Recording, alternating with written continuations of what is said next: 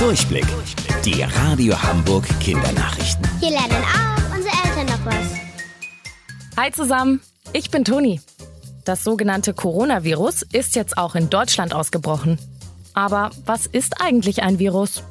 Das erklärt uns Frau Dr. Addo von der Uniklinik Eppendorf. Sie ist Ärztin für Viren. Also Viren sind kleine Erreger, ganz kleine Erreger, die man mit dem bloßen Auge gar nicht sehen kann, sondern ein ganz starkes Mikroskop dazu bräuchte. Und Viren können sich in Körperzellen vermehren und Krankheiten verursachen. Es gibt zum Beispiel Erkrankungen wie die Grippe. Okay, und eben ja auch Corona. Wie schützen wir uns denn da am besten? Dazu gehört ein ganz gründliches Händewaschen. Man sollte versuchen, sich von kranken Personen fernzuhalten, also Leute, die niesen oder husten. Man sollte selbst versuchen, wenn man krank ist, äh, nicht in die Hände zu niesen, sondern vielleicht in die ähm, Armbeuge oder am besten in ein Taschentuch und das Taschentuch dann verwerfen. Also immer fleißig Hände waschen. Der Karneval ist vorbei. Jetzt kommt die Fastenzeit. Ihr habt diesen Montag bestimmt auch Karneval gefeiert. Bei uns im Norden sagen wir meistens Fasching. Kennt ihr bestimmt. Nach Fasching beginnt immer die sogenannte christliche Fastenzeit.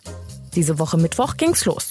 Bis Ostern dauert das Fasten noch an. 40 Tage. Fasten bedeutet einfach gesagt, auf etwas verzichten. Manche verzichten zum Beispiel auf Fleisch oder Süßigkeiten. Einige auch auf ihr Handy. Stellt euch das mal vor.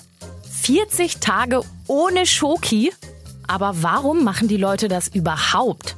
Und warum 40 Tage? Das weiß der Hauptpastor von Michel, Alexander Röder. Diese 40 Tage haben in der Bibel eine ganz wichtige Bedeutung. Das Volk Israel, so wird da erzählt, ist 40 Jahre durch die Wüste gewandert. Und Jesus selbst war 40 Tage in der Wüste und hat dort gefastet. So steht es auch in der Bibel. Und das machen die Christen nach, so auf ihre Art und Weise heute. Einige Erwachsene verzichten sogar komplett auf Essen. Das dürft ihr aber auf gar keinen Fall nachmachen. Davon werdet ihr nämlich krank. Wusstet ihr eigentlich?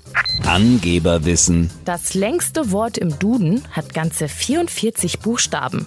Das Wort heißt Aufmerksamkeitsdefizit Hyperaktivitätsstörung. Sagt das mal dreimal ganz schnell hintereinander. Da wird einem ja ganz schwindelig. Also dann, bis zum nächsten Mal. Eure Toni.